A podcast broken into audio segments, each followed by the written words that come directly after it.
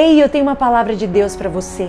Eu te convido a transbordar no seu planejamento. Você deseja crescer em Deus? Planeja quanto tempo você vai orar, quanto tempo você vai ler a palavra. Você quer ter uma vida extraordinária?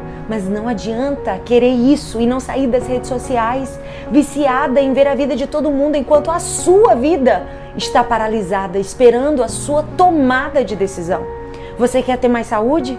Mas é preciso se levantar e fazer sua atividade física, sua caminhada, porque isso ninguém pode fazer por você. As suas escolhas vão determinar o seu destino. Você precisa se levantar da preguiça. Está escrito em Provérbios 6:9. Ó preguiçoso, até quando ficarás deitado? Quando te levantarás do teu sono? É tempo de despertar, é tempo de tomar um posicionamento onde a preguiça e as desculpas não vão roubar o potencial do seu futuro. O segredo de progredir é começar. Nisso, pensar.